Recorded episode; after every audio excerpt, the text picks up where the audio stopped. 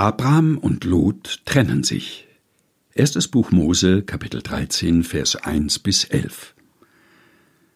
So zog Abraham herauf aus Ägypten, mit seiner Frau und mit allem, was er hatte, und Lot mit ihm ins Südland.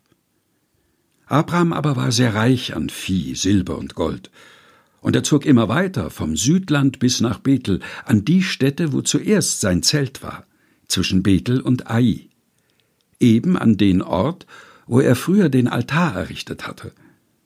Dort rief er den Namen des Herrn an. Lot aber, der mit Abraham zog, hatte auch Schafe und Rinder und Zelte.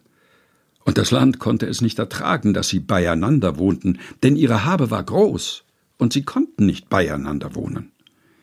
Und es war immer Zank zwischen den Hirten von Abrahams Vieh und den Hirten von Lots Vieh. Es wohnten auch zu der Zeit die Kanaaniter und Perisiter im Lande.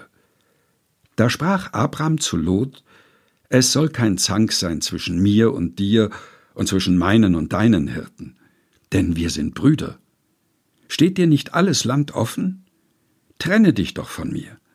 Willst du zur Linken, so will ich zur Rechten, oder willst du zur Rechten, so will ich zur Linken. Da hob Lot seine Augen auf und sah die ganze Gegend am Jordan, dass sie wasserreich war.